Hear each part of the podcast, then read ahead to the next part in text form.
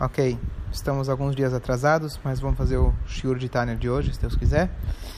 A gente está aqui no Shiur de hoje, no meio do capítulo 7. Lembrando, capítulo 1 falamos sobre a alma animal, 2 a alma divina, e agora a partir do 3 ele começou a explicar um pouco mais da alma divina, e a partir do sexto ele começou a explicar um pouco da alma animal, e agora o sétimo ele continua explicando sobre a alma animal. E esse capítulo é para valer. Esse capítulo faz uma mudança importante de paradigma. E o que me incentivou a dar esse shiur de hoje, uma pessoa me mandou um shiur, me mandou uma, um WhatsApp hoje dizendo que o Tânia de hoje dá vontade de trocar de rabino, se referindo ao livro Tânia. Porque ele fala coisas que talvez a gente não gostaria de estar ouvindo. Mas eu falei justamente essa ideia, a gente está pronto cada dia a gente crescer um pouco mais. E se incomoda, é um bom sinal. Sapato novo, quando você coloca, ele incomoda. E assim, esse é o demonstro quando a gente está, na verdade, toda a dificuldade que a gente tem na vida, comparado com aquela bicicleta que está subindo a ladeira. Se está difícil, quer dizer que está subindo. Se está fácil, provável que está descendo. Se não está acontecendo nada, provável que você já caiu. Então, o sétimo capítulo fala para gente sobre a alma animal. Lembrando que a alma animal tem dois aspectos: animal, no sentido de ânimo, que são as coisas necessárias para o nosso dia a dia, comer, beber, dormir, descansar, se refrescar e etc., que são coisas necessárias e para a gente essenciais, vitais, para a gente continuar a viver. Porém, existe o abuso que nós fazemos muitas vezes naturalmente usando essa alma animal. Por exemplo, um animal nunca vai comer algo que vai ser contra seu, o seu instinto. O animal nunca vai comer algo que vai ser nocivo à sua saúde, normalmente. Um ser humano, ele pode comer, mas ele pode abusar. Ele pode procriar, mas ele pode abusar desse ato para algo que seja apenas para o seu instinto animal e assim por diante. Então, aqui que entra a grande questão. Quando a gente fala de Nefesh Abahamit, na verdade, existe um contato, quando a gente falou que nós somos dois, existe uma ponte intermediária entre a nossa alma animal e a nossa alma divina. Cada uma delas, nossa alma divina, ela tem uma fonte espiritual, ela tem uma força vital espiritual. Deus dá força para ela. A alma animal também é Deus que dá força. Mas, como a gente já explicou em outros shurim, que na verdade a alma animal recebe uma força divina, mas é aquela força que Deus dá como se fosse jogando um presente pelas costas. Ele quer que tenha o mal simplesmente para que tenha o bem, não é que ele quer o mal por si. Então ele dá força, ele dá vida, mas a vida que está contida dentro da alma animal e das coisas é, proibidas pela Torá, a vida que Deus é, investe dentro dela é como se fosse uma fração muito pequena. Eu já dei esse exemplo inúmeras vezes, mas quando o Eichmann e Marshmo ele foi capturado pelo exército israelense, que eles vieram com o avião da Elada e tudo na Argentina, o pessoal conhece a história.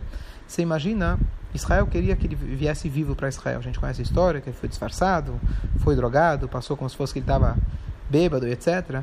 Mas imagina que você é aquele soldado encarregado de dar comida e bebida para o Eichmann, o Marshmo, durante os dias que ele estava na Argentina, é, preso, para conseguir trazer ele vivo para Israel e ser julgado. Então o que acontece? Você não quer dar comida para ele. Por ele, por você, você daria veneno ou não daria comida. Mas o que acontece? Você precisa dar comida, mas para aquele pelo bem maior, que seria o seu julgamento, que se fosse divulgado e etc. É, então a ideia é que quando a Shem ele dá é, esse, esse, alimento, ele está dando com muito pouca vontade. Pelo contrário, não gostaria de dar vida para esses, é, para esses seres. Para o Nefesh Abamid, para a alma animal, para os animais que são proibidos de ingerir, para tudo que está ligado com pecados, etc. A Shem ele dá vida o mínimo possível para que aquilo possa existir. Na linguagem da Kabbalah, isso é chamado galut, isso é chamado de exílio. Exílio significa aonde você não enxerga a vida.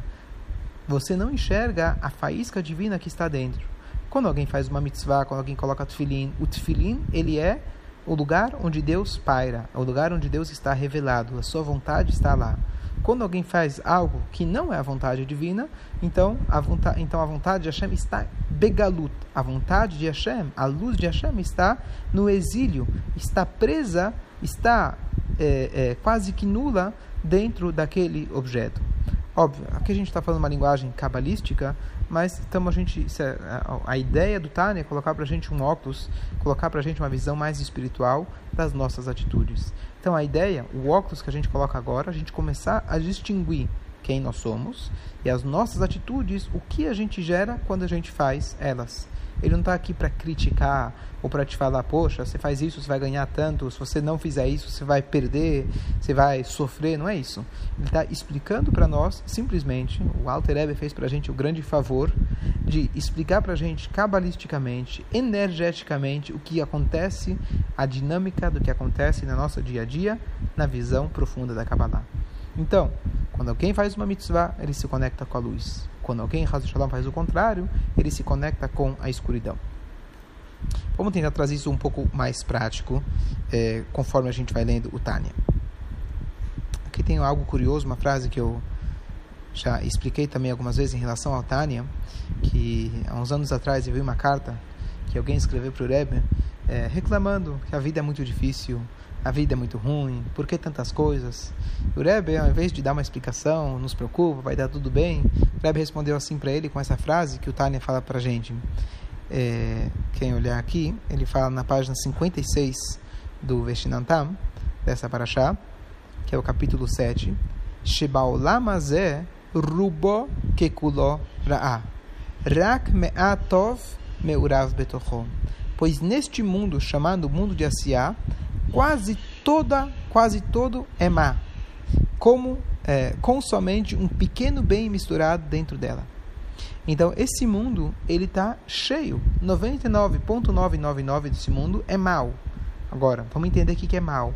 Mal, se no sentido, na visão que a gente está falando, a visão da Kabbalah, significa, mal significa não é um lugar onde você consegue ver Hashem. Só com um olhar muito, muito atencioso. A gente cava, cava, cava, a gente consegue encontrar Hashem através das mitzvot que a gente faz. Mas quando você olha para o mundo, nu e cru, ele é 99.9 mal. Mal significa nefesh abamit, uma alma animal, animal. Um mundo que diz ani, um mundo que diz eu, pensa somente no eu e ele é mal.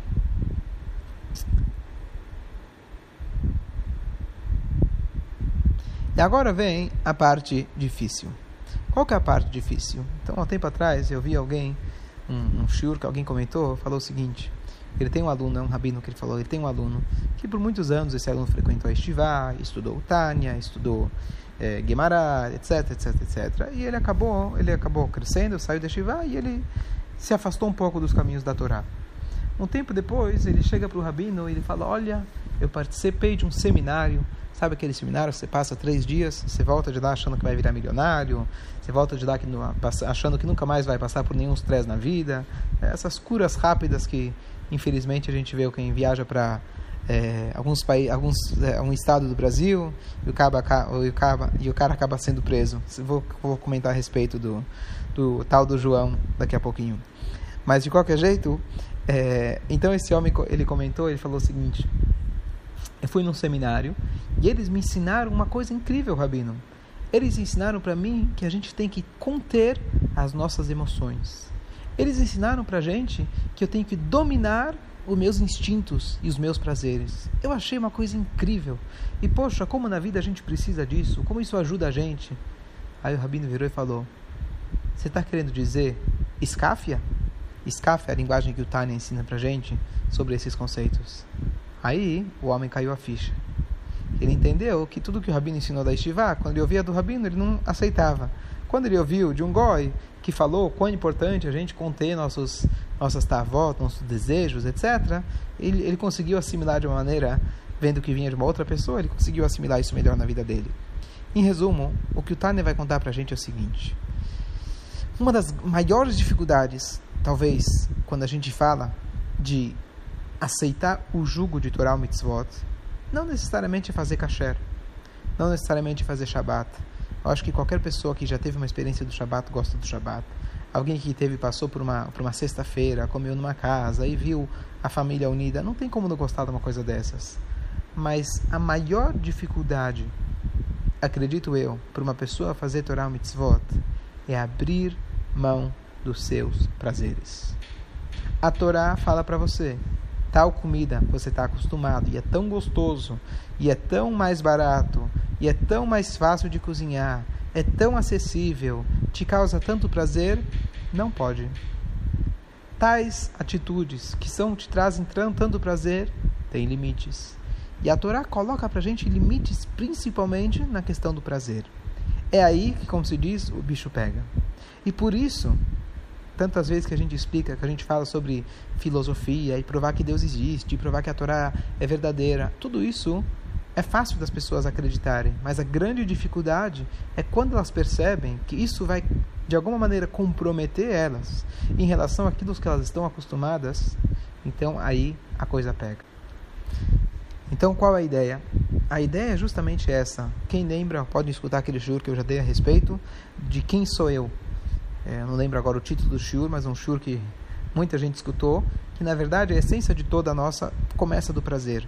É o prazer que nos motiva a fazer tudo. Eu tive um prazer, eu tenho um prazer em ter uma família, por isso eu pensei que eu preciso trabalhar, para isso eu preciso na faculdade, para isso eu preciso me tornar um médico, para isso eu preciso estudar, para isso eu preciso na escola, para isso eu faço tudo o que eu faço. Tudo começa de um prazer. Cada um tem um prazer que ele enxerga e a partir disso ele decide trabalhar para no final de semana poder viajar para a praia, para no final, final de semana poder estar com a família. Mas o prazer é que nos motiva para tudo. E a Torá nos coloca que os prazeres têm dois tipos de prazer: tem o prazer animal e tem o prazer espiritual. E normalmente você precisa abdicar de um para poder sentir o outro. Como aquela famosa história, uma vez chegou um, um, um perverso no rabino, ele falou: Olha, rabino, que diferença faz entre eu e você? Você faz o que você gosta. Você gosta de rezar, estudar, e eu também faço o que eu gosto. O rabino falou: É verdade, eu também faço o que eu gosto. Mas para eu gostar do que eu gosto, eu precisei abrir mão de tudo que você gosta. Então vamos lá. Diz pra gente o Tânia. Estamos aqui no Tânia de segunda-feira. Por um outro lado, se alguém é, página 58, se alguém é daqueles que vorazmente comem carne e se enchem de vinho para satisfazer seus apetites de corpo e da alma animal. Então, como esse apetite por prazeres pertence ao elemento da água, dos quatro maus elementos da alma animal, em tal caso, a vitalidade que está dentro da carne e do vinho, que essa pessoa ingeriu, é degradada e absorvida temporariamente no mal total das três clipotes impuras. Seu corpo torna-se uma roupagem e um veículo para essas clipotes temporariamente, até a pessoa arrepender e voltar para o serviço de Hashem e sua Torá. Pois desde que a carne e o vinho eram kasher e. Então o que ele vai dizer aqui é o seguinte: tem dois tipos de mal, mas basicamente ele está dizendo o seguinte: você comer um churrasco ou pizza, ou tomar vinho ou cerveja, ou qualquer coisa, que seja um sorvete, um bolo, ou mesmo que seja arroz feijão, mas você está comendo aquilo simplesmente porque você gosta. Você está comendo sem nenhum tipo de pensamento profundo em servir a Deus. Aquilo é chamado mal. Lembrando que mal é aquilo que está ligado com ani. Eu estou servindo o meu próprio ego, a minha, meu, minha própria existência.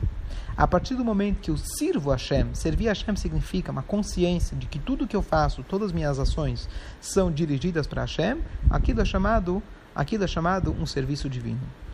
Então, a Torá coloca para a gente coisas que são permitidas. Daqui a pouco eu vou falar das coisas proibidas.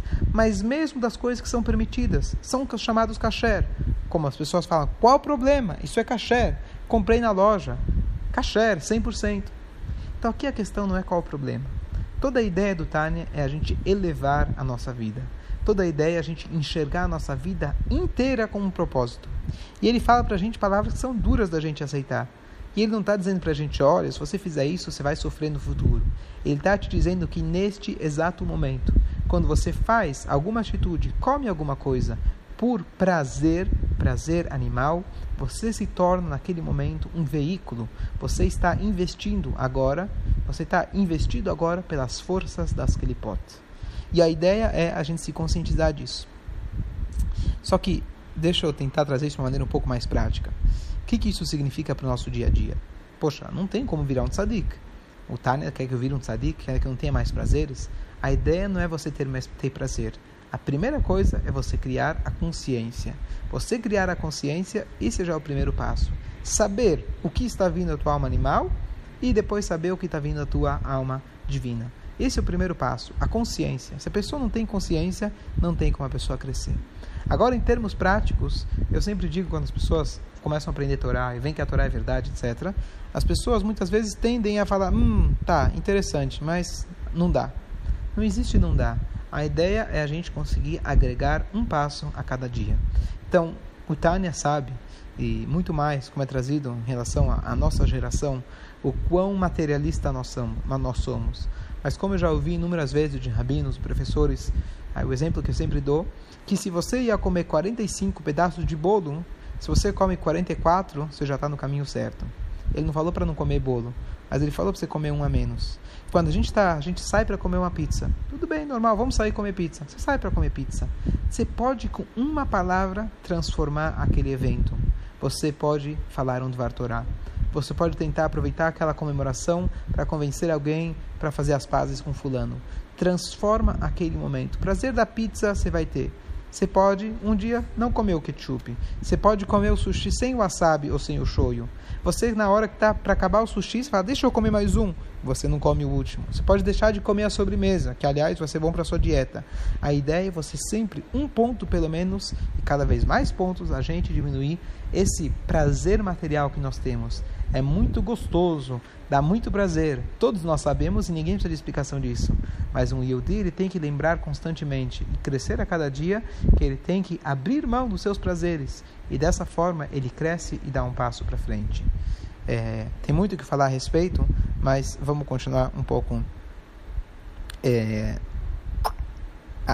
E agora ele fala o seguinte: qual a diferença então? Se eu se eu estou envolvido por força negativa, qual a diferença então se eu como uma pizza kasher ou não kasher?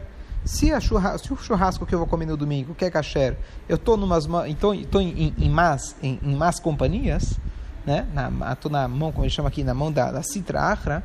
Então, então deixa eu aproveitar, eu vou Deus nos livre, eu vou comer na churrascaria qualquer. Então qual é a diferença? Então, na verdade, a própria palavra de mutar e assur, que é a palavra que a gente usa, um termo da Torá, o que é permitido e o que é proibido. Permitido significa o seguinte: permitido significa que aquela energia daquele alimento, ela está solta, sujeita a você escolher qual vai ser o destino dela.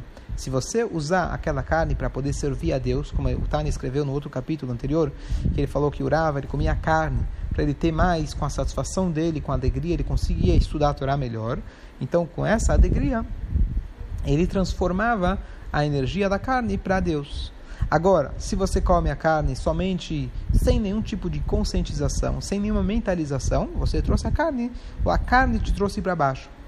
Mas, se você pega, vai numa churrascaria e você fala, sabe o que? Hoje eu vou abusar. Mas com essa força que eu vou abusar, comi onde não devia, eu vou ficar tão feliz que eu vou dar muita tzedakah. Eu vou ficar tão feliz que eu vou poder ajudar muita gente. Isso não funciona. Porque o elemento que você está usando, ele é chamado Assur. Assur significa preso. Preso significa que não tem como você elevar aquilo daquela forma. Não tem como você comer algo não kasher e dizer eu estou comendo isso para servir a Deus. Essa é a diferença. O kasher é chamado mutar. Eu posso elevar e mesmo se eu não elevei, como ele escreve aqui nessas linhas, é fácil de eu novamente fazer chuva. Agora, quando eu pego algo que é proibido, não adianta falar, ah, eu vou ser o Robin Hood, eu vou roubar para dar para os pobres. Aquilo que você roubou não tem utilidade, não tem como você transformar. A não ser quando Mashiach chegar, uma chuva muito profunda, que é um assunto um pouco, um pouco bem mais complexo. Mas a ideia desse, passo, desse capítulo é mostrar para gente que nós temos que ter um autocontrole sobre os nossos prazeres. E aí, realmente, que é grande, grande, o grande desafio nosso. É fácil, entre aspas, para uma pessoa estudar a Torá. Tem gente que se sente estimulado da Torá. Tem gente que gosta de comer kasher. Tem gente que gosta de colocar tefilim e rezar e etc. Mas a verdadeira, se a gente pode dizer, um dos termômetros principais para nós mesmos, não é para a gente julgar outras pessoas. Para nós sabermos onde estamos, é quando a gente consegue saber analisar aonde estão os nossos prazeres. Então pode acontecer muito bem. Uma pessoa estuda a Torá o dia inteiro, a pessoa reza o dia inteiro. E como Altereb traz mais para frente em relação aos sonhos, ele fala: se a pessoa tem sonhos impróprios, significa que lá no fundo, apesar que ele estudou e rezou o dia inteiro, ele na verdade o prazer dele está investido em outras coisas. Isso não é para desmotivar a gente. Isso é só para a gente começar a conhecer um pouco mais. Como eu sempre digo, que a frase que Hassidut faz para a gente faz a gente reconhecer quem nós somos, mas aonde podemos chegar. Então a ideia, tirar daqui uma coisa positiva, é uma coisa que eu sempre penso, de que um shiur que eu escutei, que fez uma transformação muito grande na minha vida, que o conceito já é conhecido, mas nós precisamos procurar coisas que nós somos apaixonados, coisas positivas os nossos hobbies, os nossos prazeres positivos de construção. Tem pessoas que gostam de música, tem pessoas que gostam de escrever, tem pessoas que gostam de ler, tem pessoas que gostam de criar, tem pessoas que gostam de teatro. Pegar um desses dons e usar ele para o serviço de Hashem. Porque são eles os melhores, as melhores formas da gente prevenir de cair nos prazeres negativos. Lutar contra esse instinto nosso, que foi Hashem que nos colocou dentro do nosso Nefesh Abamid, é muito difícil. A gente precisa lutar constantemente. Mas a maior forma é a prevenção. Se a gente coloca o nosso prazer em coisas que naturalmente a gente tem prazer. Eu gosto de ler, gosto de escrever. Eu, por exemplo, tenho agora dado shiurim, eu gosto de dar shiurim, é uma coisa que me incentiva bastante. Isso te envolve, isso te traz tanta luz que te sobra muito pouco tempo, se Deus quiser nenhum tempo, para você pensar em qualquer outra coisa. Quando a pessoa está envolvida no trabalho, ele às vezes nem esquece de almoçar, ele esquece de jantar. Quando ele está vazio, aí que vem, na verdade, como diz o, o Passuk, quando o poço está vazio, aí as cobras e escorpiões eles entram. Então a ideia da gente é, é, conseguir aplicar isso que o Tânia traz para a gente, não é a gente pensar tanto no negativo, mas a gente preencher a nossa vida com prazeres, com ambições positivas. E assim a gente consegue contrapor.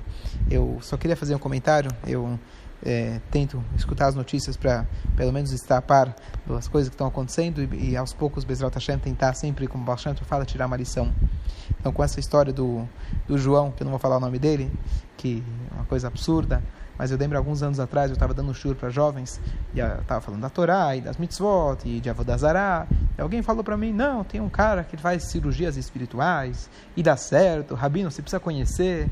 Eu falei: não preciso conhecer nada. O que vem da Torá, a gente acredita. O que não, não vem da Torá, isso é Avodazará. Não tem nada o que falar.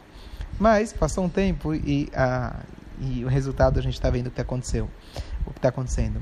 Mas eu estava hoje escutando uma entrevista, uma das poucas coisas, normalmente quando a gente é, lê as notícias ou escuta entrevistas, não, pouca coisa a gente consegue reaproveitar. Mas hoje realmente estava escutando uma entrevista do Estadão com um psiquiatra e ele deu uma entrevista que eu achei fantástica. E, então só queria compartilhar com vocês que acho que eles são muito prática e tem tudo a ver com, com a Torá e com, a, com aquilo que a gente está falando. É, o, o, o homem da, do, do, do, Estadão, o, o âncora, o entrevistador, estava perguntando, ele falou, é, gostaria de saber a sua perspectiva, o senhor que é um psiquiatra, e ele falou, a primeira coisa que eu quero dizer é o seguinte, aquilo que ele fez não tem nada a ver, a princípio, com a psiquiatria. Isso se chama maldade. Quando você liga isso com a psiquiatria, então você tem dois problemas. Número um, você tende a inocentar a pessoa. Número dois, você pergunta ao psiquiatra qual que é o remédio mágico que você tem para curar essa pessoa. Ele falou, infelizmente não tem esse remédio mágico. Isso aqui a gente não tem. E aí foi o que eu pensei, falei, justamente para isso vem a Torá. A Torá vem ali mostrar para a gente como a gente lidar com os nossos instintos, nossos desejos, e muitas vezes desejos destrutivos, negativos. E é isso justamente isso que a gente está conversando. Então achei fantástico essa colocação dele, que às vezes hoje em dia as pessoas tendem a falar que é psiquiátrico e inocentar a pessoa e coitadinho, onde na verdade existe infelizmente o que é chamado nefesh abamit, um animal. A pessoa pode se comportar igual ao animal ou pior ainda. E aí ele falou é, aí na entrevista ele fez mais um comentário que eu achei também incrível. Ele falou, é, acho que o entrevistador ele, ele, ele, ele, comentou, ele falou de que é, seria isso uma mudança hoje em dia, talvez uma vitória, assim que ele usou a linguagem, vitória do feminismo, sem entrar no mérito da questão, feminismo ou não, se condiz com a Torá, essa ideia, feminismo, machismo, acho que a Torá está tá muito além disso, nós todos fomos criados iguais, mas ele falou com certeza hoje com as redes sociais, uma coisa que ele falou que há muitos anos já se sabia dessa questão, mas as pessoas não falavam, as pessoas tinham vergonha. E hoje, com, com esse movimento tão forte, as pessoas têm mais coragem de se abrir. E um abuso que estava acontecendo, ocorrendo há tantos anos, agora ele se ficou óbvio para todo mundo. E o que acontece é que quando tem uma mudança de pensamento, é, isso incomoda algumas pessoas. Ele deu um exemplo muito interessante. Ele falou que quando acabou a escravidão, muitas pessoas eram contra acabar a escravidão que como é possível, como a, economia depende disso, a gente precisa dos escravos, etc. E hoje é a coisa mais absurda do mundo.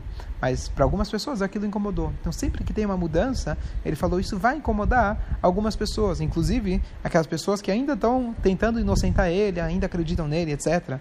É, então eu achei que essa ideia de mudança de paradigma, se Deus quiser, com o tempo a gente está melhorando as coisas e hoje hoje se considera um, movimentos é, que antigamente não, é, é, atitudes que antigamente não se consideravam como se fosse um abuso, hoje, graças a Deus, como ele disse, já se considera, isso já é considerado um abuso e, e assim como o mundo está melhorando nesse sentido. Mas isso tende a incomodar algumas pessoas que abusavam disso.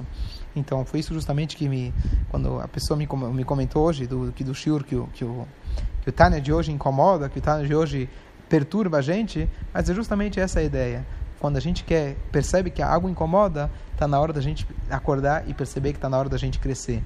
Não simplesmente tentar acalmar é, as nossas, é, acalmar, tirar esse incômodo, mudando de livro, achando o livro mais legal, etc. Mas a ideia é realmente, se tem um incômodo, significa que está na hora da gente crescer. Que a Hashem possa ajudar a gente, que a gente possa crescer a cada dia, superar, Bezrat Hashem, a gente vai chegar em breve, quando vir o Achotomá Minares, que Hashem ele vai tirar o espírito de impureza aqui da terra, que aí sim a gente não vai ter mais esse, esse tipo de desafio, pelo menos com Nefesh Abamit, mas enquanto Nefesh Abamit está com a gente, essa é a nossa missão, a gente conseguir dominar os nossos prazeres. E sempre lembrar que não é para desmotivar a gente, a ideia é a gente crescer a cada dia, a gente colocar mais luz no nosso, nosso dia a dia, achar coisas que nos incentivam naturalmente, usar elas para o serviço de Hashem, e dessa forma a gente trazer Mashiach, Amém. Amém.